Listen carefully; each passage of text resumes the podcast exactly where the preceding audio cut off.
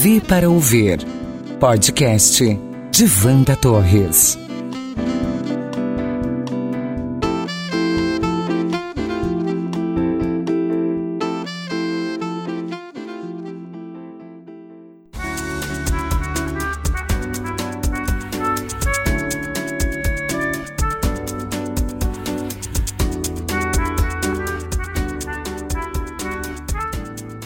No episódio de hoje, vou abordar o assunto que já começa a ocupar os espaços como o mais falado da atualidade, na mídia e nas rodas de conversa: as eleições 2022.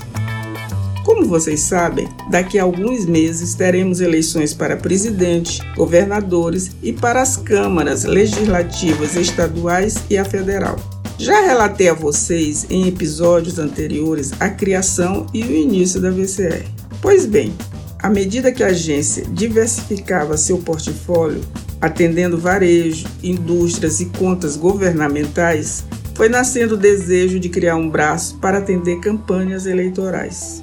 Iniciamos conquistando alguns pretendentes a cargos do legislativo, oferecendo estudo de logomarca, linha gráfica, sugerindo jingles para depois então entrar mais arrojadamente na operação das campanhas. Logo identificamos a necessidade de organizar uma produtora de áudio e vídeo com qualidade para a realização das mais exigentes demandas. Corremos atrás. Buscamos financiamento estruturamos uma produtora com estúdios, equipamentos e pessoal qualificado. E assim nasceu o Estúdio 5. Mas na verdade, neste episódio não vou ficar falando de estrutura e de outros investimentos que importam muito mas quero me deter na inteligência de uma campanha eleitoral. Convidei duas experts para a conversa, Elga Lopes e Flávia Regina. Com as duas, tive o privilégio de compartilhar as lidas de alguns embates eleitorais. Elga, jornalista e advogada, somou as suas graduações e experiências em campanha, um mestrado em Relações Internacionais e um curso em Marketing e Inteligência Competitiva na Universidade de Sorbonne, em Paris. Recentemente, escreveu um capítulo sobre pesquisa eleitoral no livro do Clube Associação dos Professores de Marketing Político, que em breve será lançado. Minha outra convidada, a Flávia Regina, jornalista que produz esse podcast, também carrega um vasto currículo acadêmico com pós na USP, cursos na Escola Superior de Propaganda e Marketing e muitas campanhas políticas realizadas. Elga, fale para nós sobre você e como desembarcou no Maranhão. Olá, prazer estar aqui no programa da Wanda Torres, que é uma profissional que eu admiro muito e que virou uma amiga muito querida. Meu nome é Elga Lopes, sou jornalista e advogada de formação e desde cedo, de 20 e poucos anos, eu comecei a trabalhar em campanhas políticas e já participei ou coordenei mais de 15 campanhas em todas as regiões do país.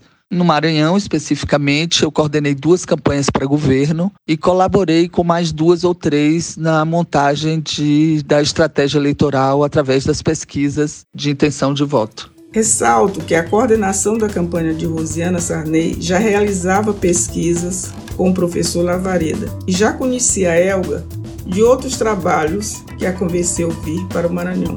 E você, Flávio, como foi o se apaixonar por campanhas eleitorais e marketing político?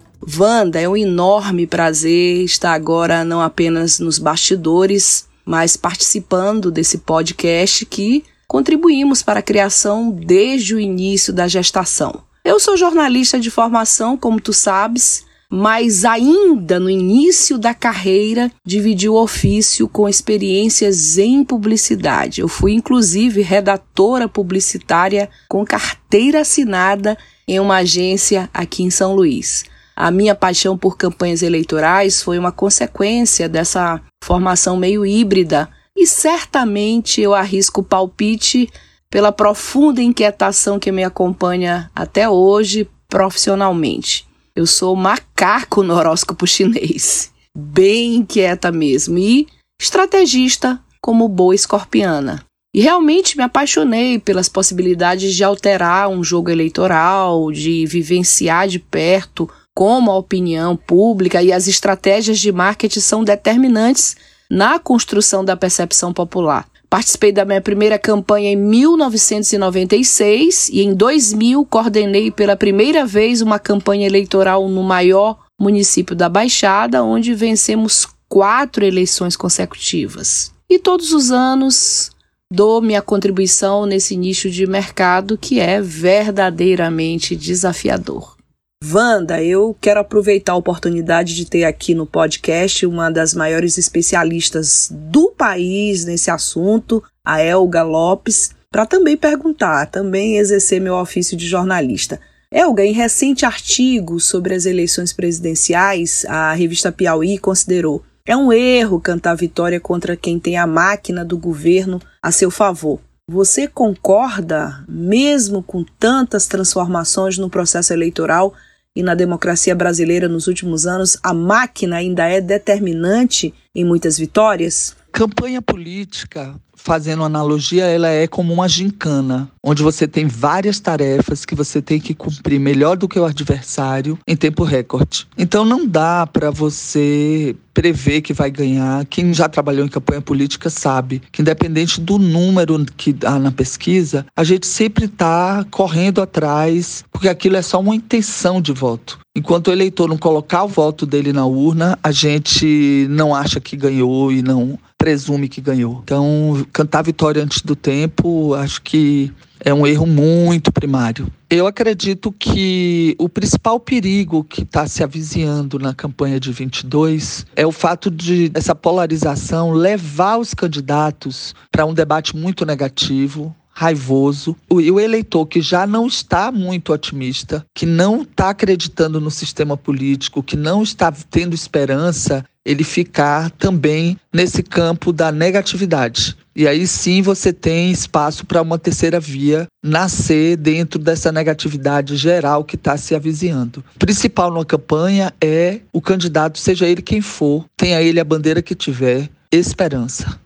Sobre o uso da máquina, ela sempre vai ser importante, porque nós fazemos parte de um país com extensão geográfica muito importante. Então, o candidato que tem a máquina, ele tem naturais cabos eleitorais espalhados em toda a administração, né? Então, na saúde, na educação, na parte de mobilidade, ele tem aquelas pessoas que foram indicadas por ele, que dependem dele e que defendem ele. Fora isso, o próprio investimento financeiro do candidato é importante. Acrescente-se a isso o fato de que o brasileiro acredita que um mandato só é pouco para a pessoa mostrar o que faz, porque a máquina no Brasil é pesada. Então, ele aposta quase sempre na reeleição para que aquele candidato, aquele líder tenha o máximo de tempo possível para mostrar que veio.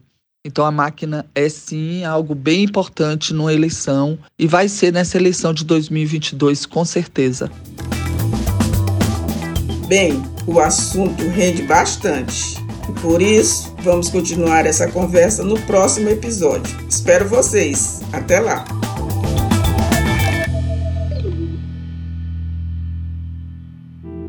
V para ouvir podcast de Vanda Torres.